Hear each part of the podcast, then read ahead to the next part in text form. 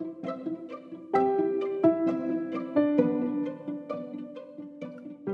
beabá da sustentabilidade.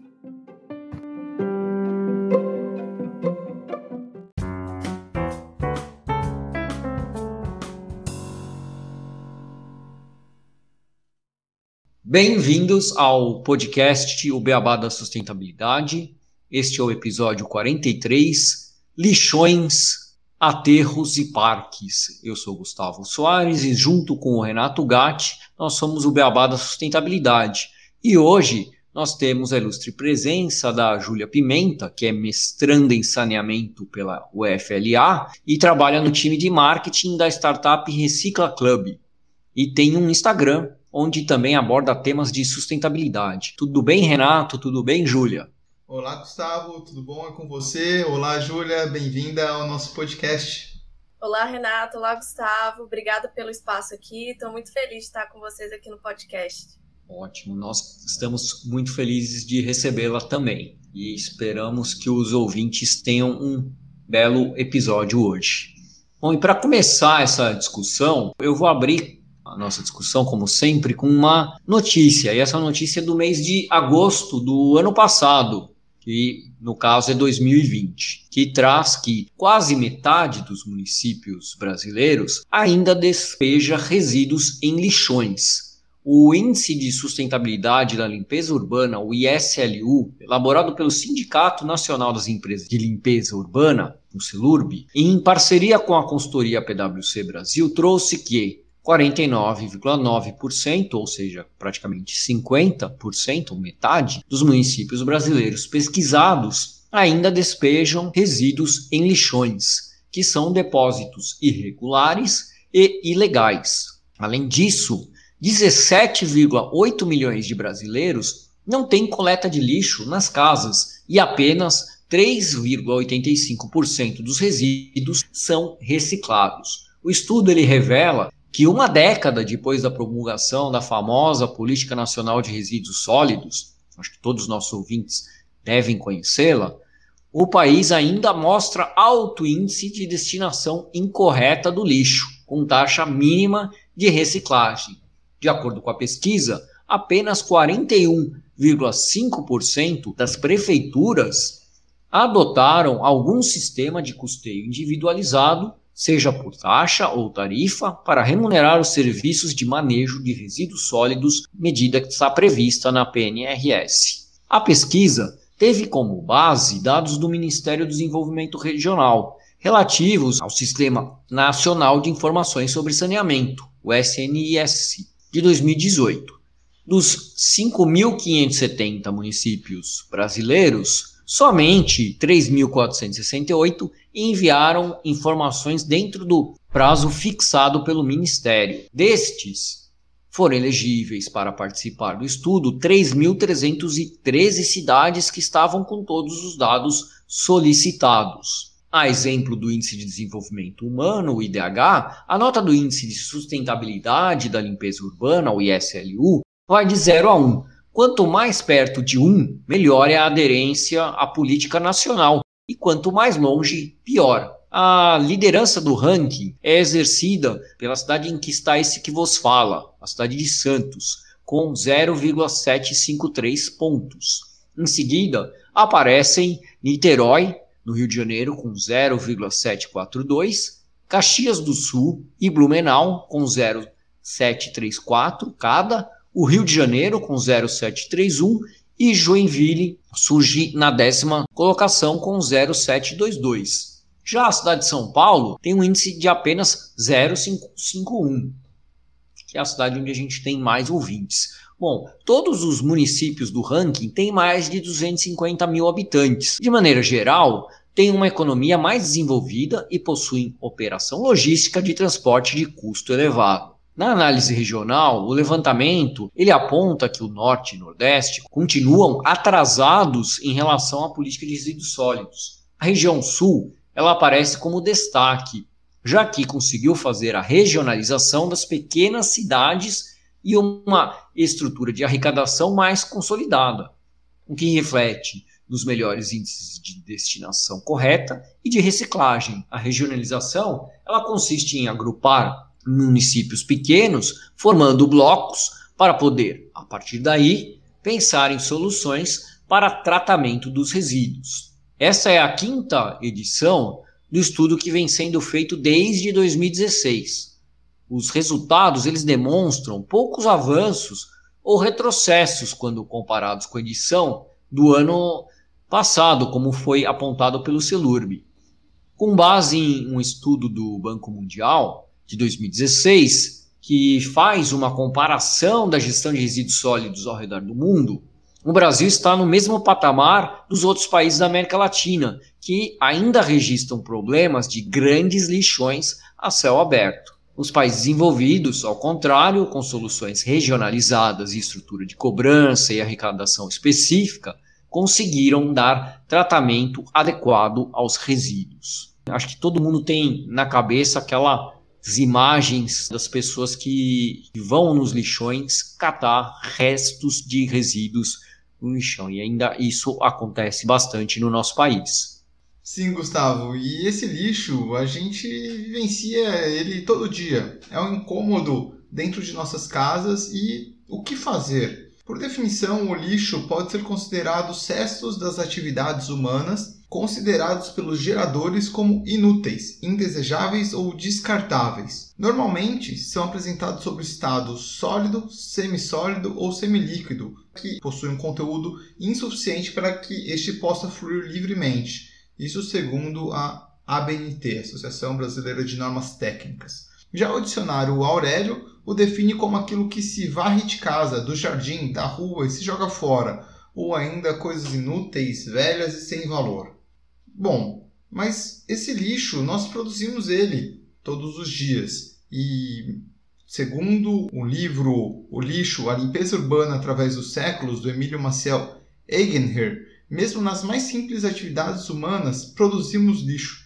Isso se dá na preparação ao fim da vida útil daquilo que é processado. Ao prepararmos nossos alimentos, por exemplo, sobram cascas, folhas, peles, etc. E ao final, ossos, sementes e outros. O metabolismo de nossos corpos, por sua vez, produz também dejetos, como fezes, urinas, secreções diversas. Tanto o lixo como os dejetos devem ser segregados e destinados a locais onde não criem problemas para as atividades comunitárias. Ao fim de nossa existência, deixamos nossos restos mortais, nossos corpos. E precisamos saber como gerenciar esses resíduos.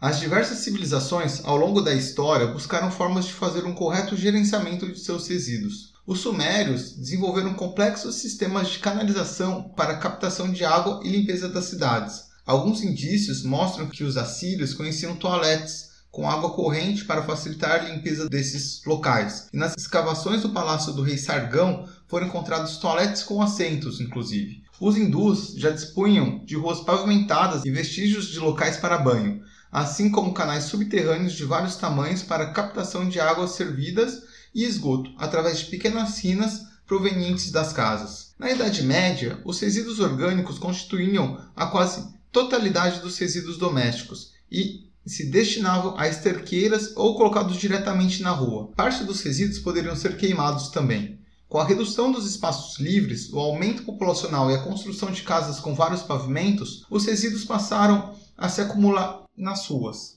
O costume de se armazenar ou mesmo jogar dejetos humanos e de animais de frente às casas passou a ser um problema.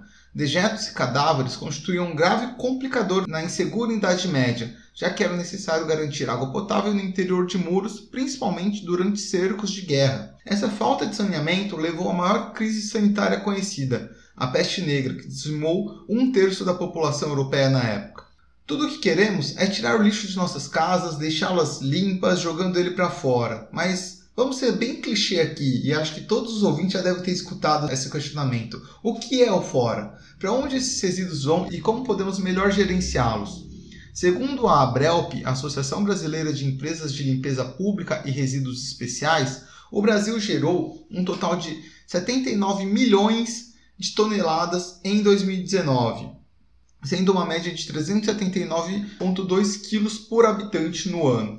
Deste montante, 92% foram coletados, os outros 8% tiveram um destino incerto. Desses 92%, 59,5% foi coletado e teve uma destinação considerada adequada, como um aterro sanitário. Os outros 40,5% tiveram uma destinação considerada inadequada, como lixões, que foi 19,5%, e aterros controlados, 23%. Bom, e após toda essa contextualização, vamos conversar um pouquinho aí com a Júlia. Júlia, para começar, acredito que seria bem legal a gente poder fazer uma diferenciação entre esses diferentes destinos que o lixo pode ter, para nosso ouvinte conhecer um pouco mais. Qual a diferença entre aterro, aterro controlado, incineração, coprocessamento, lixão, enfim? E existe alguma hierarquia da qual o destino é mais correto para esse resíduo que nós geramos?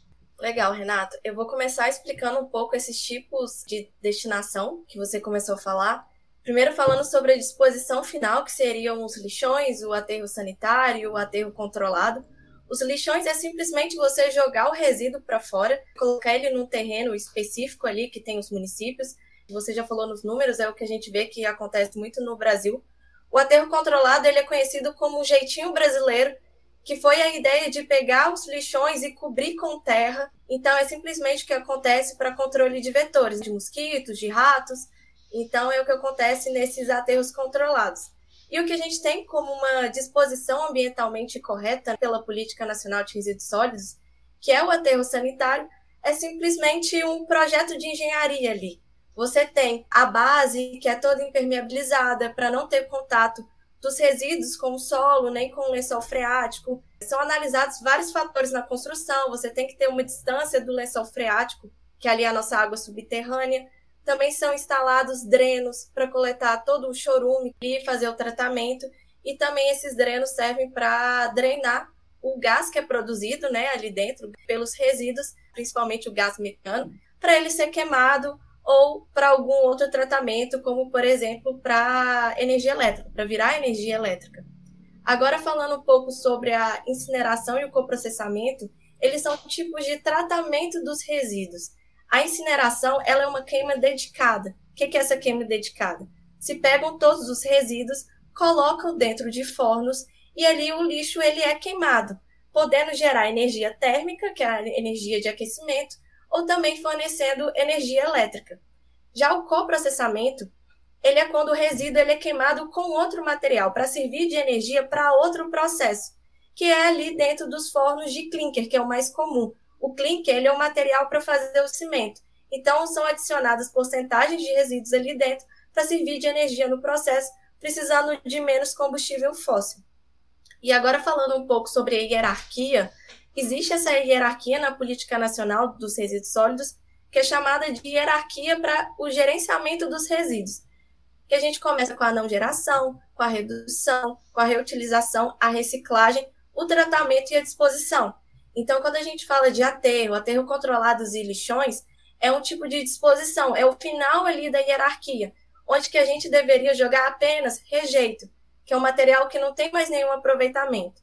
Mas o que a gente tem hoje, como a nossa realidade aqui no Brasil, é que a gente tem muito dinheiro dentro desses aterros, tanto os aterros controlados quanto os lixões, porque vão ainda muitos recicláveis, vão ainda muito materiais compostáveis, e não só rejeito. Então a gente fala que ainda tem muito dinheiro dentro dos lixões sendo jogado fora.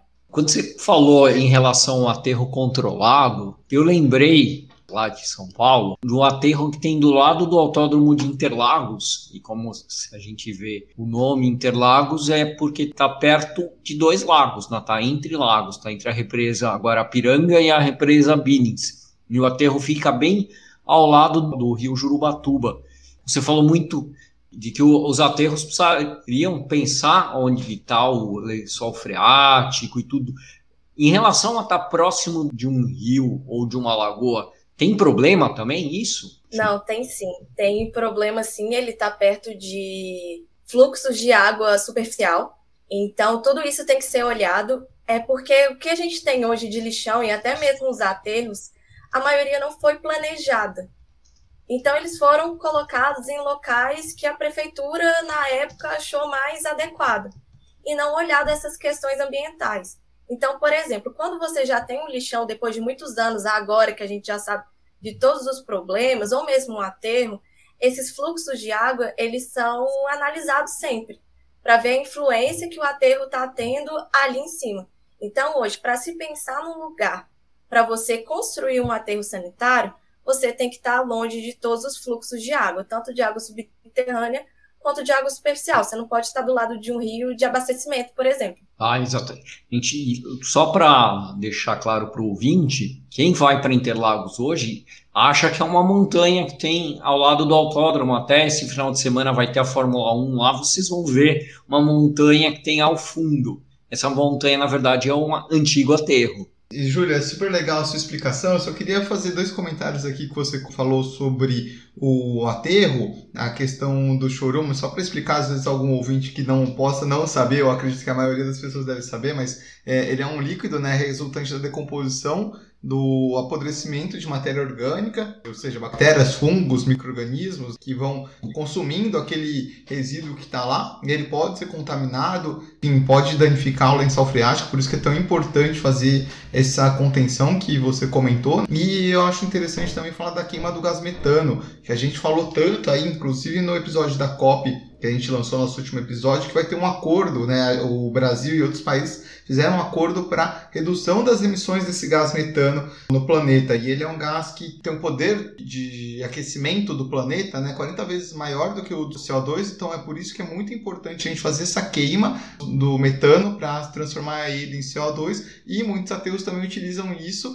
para a geração da sua própria energia, né? que acaba sendo um projeto de engenharia super interessante. Alguns aterros mais modernos, né, Júlia, são muito estruturados, é um projeto gigante de engenharia super bacana, às vezes inclusive até desconhecer, apesar de que vamos discutir muito aqui ainda sobre se existe uma melhor forma de gerenciamento dos resíduos. O Brasil tem projetos de aterro muito legais mesmo, em termos de construção e engenharia, né?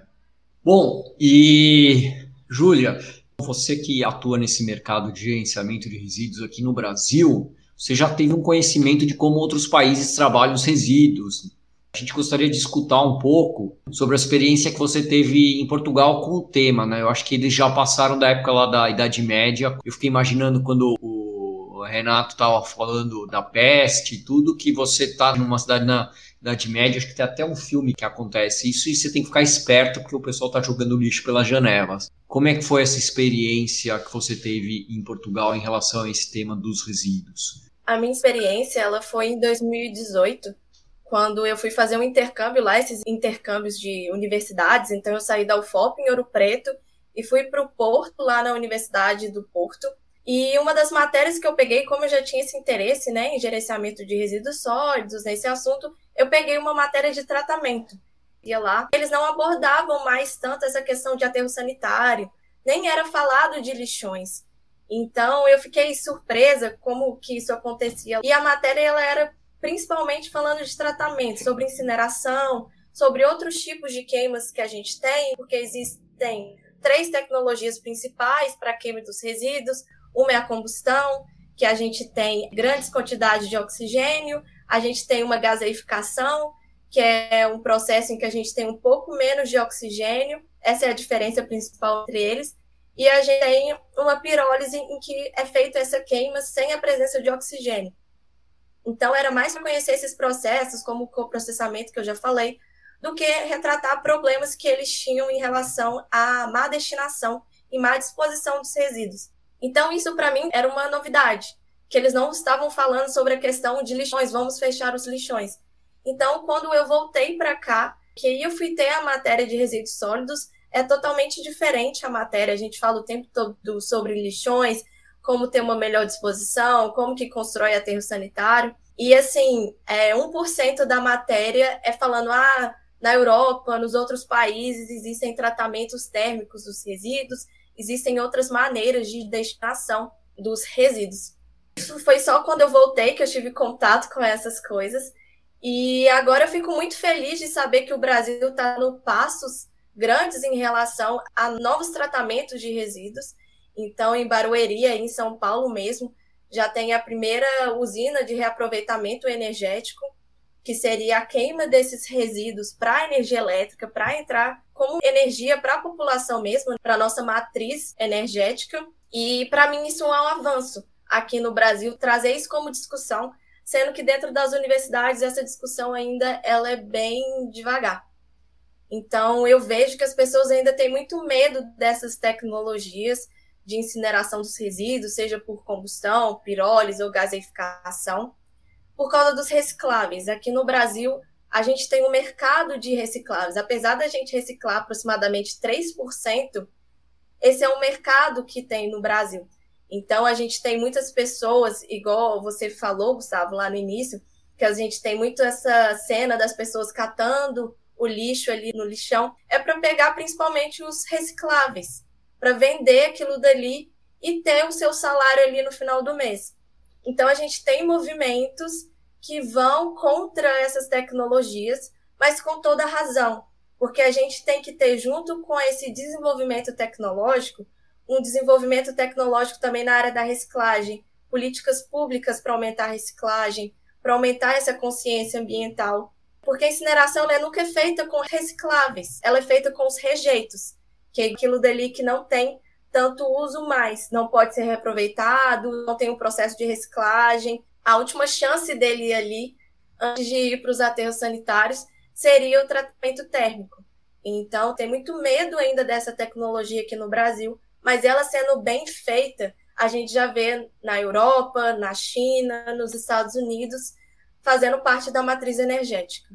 Eu achei bem legal isso que você trouxe, Júlia, de a gente ter uma melhora em todo o, o nosso sistema de gestão pública dos resíduos, porque a queima energética ela é uma alternativa muito interessante, sim, porém a gente também tem que fazer a separação correta desses recicláveis e dar uma oportunidade para que as pessoas que vivem desses resíduos, né, ou queiram mover esse mercado existente, possa coletar de fato esses materiais e não fique tudo misturado. E nós consumidores também temos que fazer nossa parte em casa. A gente já gravou um episódio falando sobre reciclagem, sobre separação correta. Se você ainda está com dúvida, corre lá para escutar e aprender como fazer esse gerenciamento mais correto dentro de nossas casas. E Júlia, falando um pouco é, sobre a matéria que a gente trouxe aqui para abrir esse episódio que o Gustavo mostrou para gente, ela traz uma diferença no gerenciamento dos resíduos entre cidades menores e com menos investimento, principalmente quando comparado com cidades às vezes maiores, com maior população. Quando a gente olha para os países e nas diferenças sociais, a gente também pode perceber essas mudanças nas características dos resíduos gerados e na forma com que eles são tratados também. Essa questão do investimento altera a forma como que os países acabam gerenciando os seus resíduos? Sim, tanto as características dos resíduos quanto o tipo de tratamento a gente vê que eles são muito influenciados pelas características socioeconômicas de um país. É, a gente já tem aqui no Brasil muitos estudos bem robustos nessa área da característica e da produção de resíduos, muito ligados a PIB, IDH, renda per capita. Então, a gente pode ver muito isso na caracterização desses resíduos. Por exemplo, nos Estados Unidos, a gente tem uma fração muito maior de recicláveis. Por quê? é um país mais desenvolvido, o pessoal está sempre ali na correria, muita tecnologia, para diminuir o tempo ali do consumidor, para ele gastar menos tempo com refeições, com entregas. E aqui no Brasil a gente ainda tem muito orgânico como fração dentro dos nossos resíduos. E muitas pessoas acham que isso acontece porque a gente joga muita comida fora. E não é porque a gente joga muita comida fora, é porque o brasileiro, em sua maioria, ainda descasca mais os alimentos do que desembala. Então, por um lado, isso é muito bom, pensando em todas as questões que a gente tem de produção de resíduos. Essa é uma característica muito boa, mas ainda a gente tem uma reciclagem ali muito baixa, exatamente por questão de cultura e por questão também de políticas. E aí acontece a mesma coisa com os tratamentos. A gente pode ver que os países com PIB maior, com IDH maior, têm uma consciência ambiental maior também, como é o caso da Alemanha. A Alemanha é o melhor exemplo que a gente tem de reciclagem. Eles reciclam 63% de todos os resíduos, enquanto a média dos outros países ali na Europa é de 25%. Os outros 37% que eles não reciclam na Alemanha vai quase em toda a totalidade para o reaproveitamento energético. Então, a Alemanha é alimentada na matriz pelos próprios resíduos da população. Então, uma parte muito pequena que, de forma geral, a gente não tem muito bem contabilizada, vai para esses aterros, porque eles têm todo esse gerenciamento de resíduos e que procura minimizar a disposição final ali. Só dois comentários. Você falou dos Estados Unidos, né, que eles têm menos orgânico tal. É que eu acho que o que eles comem lá já parece plástico mesmo, né? Esse é o, é primeiro comentário. E aí o segundo, já emendando a próxima pergunta, né, você falou de vários exemplos de civilizações, de países diferentes, desse exemplo dos Estados Unidos e Brasil, né, porque a diferença na composição do, do lixo e, e, dos resíduos, é, além do PIB e do IDH, a cultura do país, acho que ela pode influenciar bastante na gestão do resíduo. Eu, eu, por exemplo, quando eu morei na Alemanha, e eu sempre gosto de comentar isso com o Renato, que quer puxar uma conversa com o alemão, você pode falar sobre o tempo, mas você pode também falar sobre o lixo, sobre o cronograma que tem da gestão de resíduos, porque você tem que fazer um estudo para saber o que dia que você vai colocar o que na lixeira de fora de casa. Bom, como é que funciona esse gerenciamento por lá, o tamanho do país, o espaço territorial disponível, isso também influencia? Como é que são essas coisas além culturais em relação ao lixo? A cultura é muito importante para essa conscientização ambiental. Porque se a gente já tem uma população que tem uma conscientização, que tem uma cultura ali de gestão de resíduos, isso também é levado para as políticas públicas. Então a gente consegue fechar todo o ciclo. Políticas públicas voltadas para o gerenciamento, pessoas voltadas para o gerenciamento, e aí todo o sistema funciona. Então essa questão de cultura é muito importante. Então, igual a Alemanha, que eu falei que está no topo da reciclagem. Na década de 70, existiam milhares de aterros sanitários e lixões já na Alemanha, e hoje há menos de 200. Então, uma das partes é por causa do tamanho desses países, eles precisam de soluções que demandem menos espaço. Acho que é por isso que o Brasil ainda se sente muito confortável, porque a gente tem muito espaço para dispor esses resíduos, não precisa necessariamente diminuir o volume, que é o que acontece, por exemplo, com a incineração. Ali você diminui 90% o volume dos seus resíduos então você aterra 10%. Então a gente fica muito confortável. E a gente vê isso em países maiores, mas, por exemplo, a China já tem um tratamento com incineração muito grande lá. Então, a questão territorial influencia e também a questão populacional. A população da China é gigante. Então, mesmo o país sendo grande, eles não têm tanto espaço para dispor esses resíduos. Então, é legal de observar na Alemanha que como eles têm esse grande mercado de reciclagem, 13% dos materiais que vão para as indústrias, eles já são reciclados. Então isso já está parte da cultura lá e tudo integrado entre os diferentes setores. E a diferença entre o Brasil e a Alemanha é que desde o século XIX na Alemanha já se cobrava pelo serviço de coleta de lixo e tinha definido as cores da coleta seletiva. O que acontece aqui no Brasil em meados do século XX. Então a gente tem um bom tempo aí de atraso entre a Alemanha e o Brasil para começar essa cultura. E a gente hoje ainda tem cidades que não cobram por esse serviço de limpeza pública. Então a gente ainda está bem atrasado em relação à Alemanha.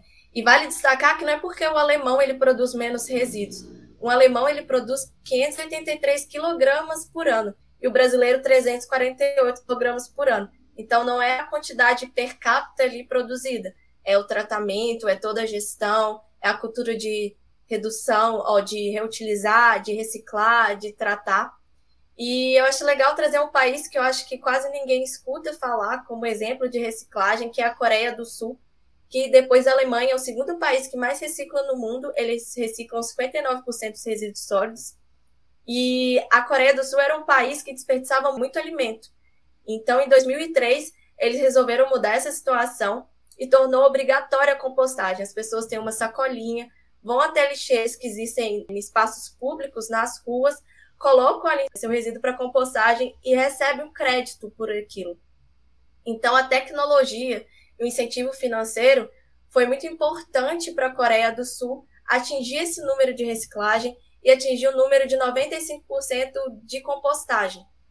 Então, é o que a gente precisa trazer um pouco aqui para o Brasil, essa questão da tecnologia auxiliando o gerenciamento de resíduos, assim como o incentivo financeiro também. Muito legal essa questão da tecnologia para auxiliar na captura desses resíduos, incentivando a população a fazer um descarte mais correto.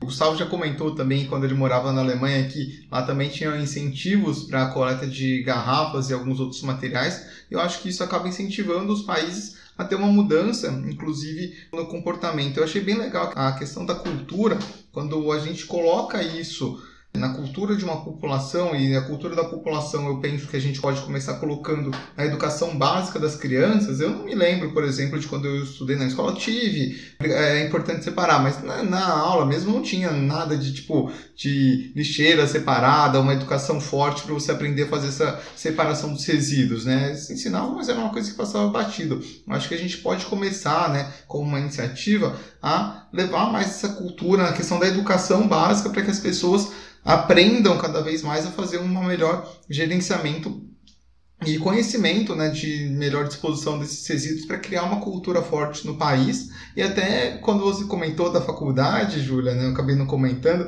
mas eu acho interessante isso, porque também é uma questão de a gente pensar e estar tá buscando novas tecnologias e buscando essa inovação que você falou aqui. Né? Por que não ensinar essas tecnologias na faculdade? Por que não buscar esses benchmarks aí, igual esses países, para que os estudantes já saiam com essa cabeça de o que, que eu tenho que fazer de diferente, em vez de ficar só aprendendo como fazer um gerenciamento e uma construção de um aterro cada vez melhor, né? Não, vamos eliminar os aterros e pensar em outras formas inovadoras de disposição e gerenciamento desse resíduo. Acho que isso tudo é muito importante para a gente poder evoluir no nosso país com essa gestão dos resíduos sólidos. Renato, só um comentário rápido.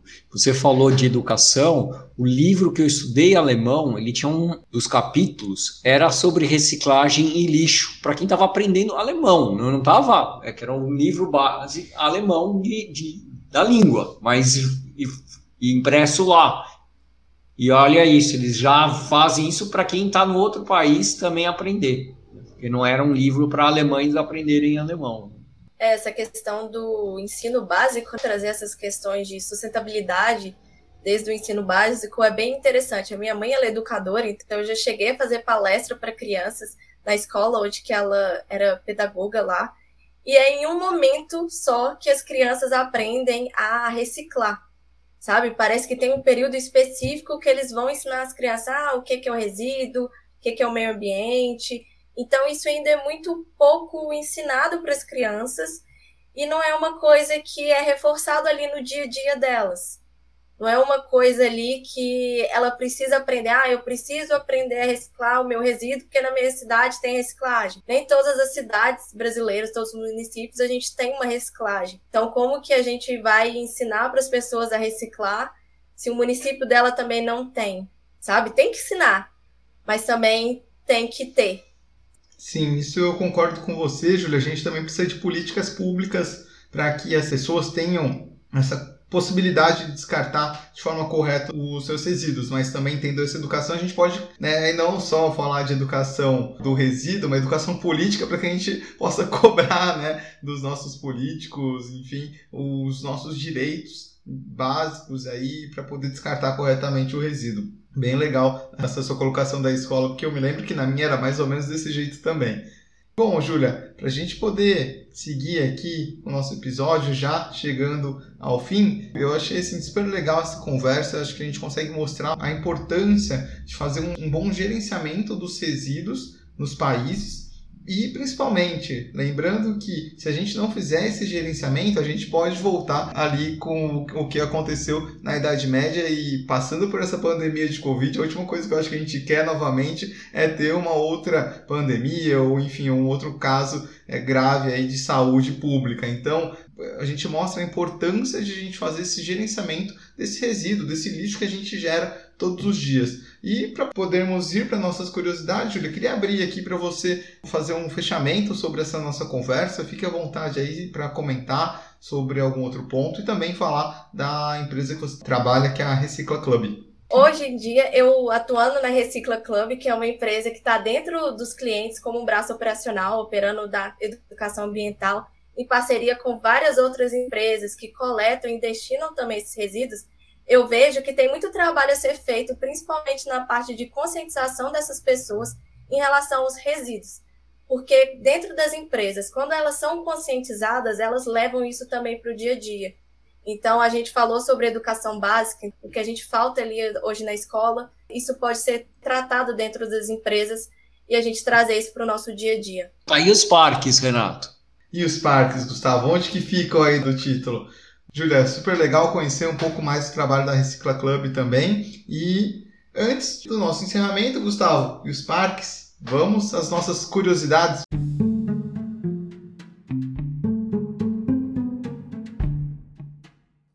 Curiosidades. Você sabia que espaços famosos de grandes cidades como São Paulo Rio de Janeiro já foram locais de gerenciamento de resíduos? Isso mesmo, em São Paulo temos a Praça Vitor Civita, que foi construída na área onde funcionou por 40 anos o incinerador de Pinheiros, também conhecido como sumidouro. Foi necessário fazer um grande processo de descontaminação do local. As diretrizes para a execução desse trabalho foram fixadas em parceria com a CETESB, a Secretaria do Verde e Meio Ambiente e a Agência Alemã de Cooperação Técnica GTZ. A implantação da praça foi realizada através de uma cooperação entre a prefeitura e a editora Abril, e hoje é considerado um dos maiores cases de arquitetura sustentável de praças. Outro famoso local da cidade paulista é o Parque Vila Lobos, que até 1989 era um grande depósito de lixo, entulho e material dragado do Rio Pinheiros, onde cerca de 80 famílias recolhiam embalagens e alimentos. A partir de 1994, a área com mais de 750 mil metros quadrados foi recuperada, sendo retirados 500 mil metros quadrados de entulho e dando lugar ao Parque Vila Lobos, que hoje o parque é um dos que mais recebem visitantes. Já na cidade do Rio de Janeiro, o Parque Ecológico do Citier ele acumulava mais de 25 anos de detritos jogados aleatoriamente.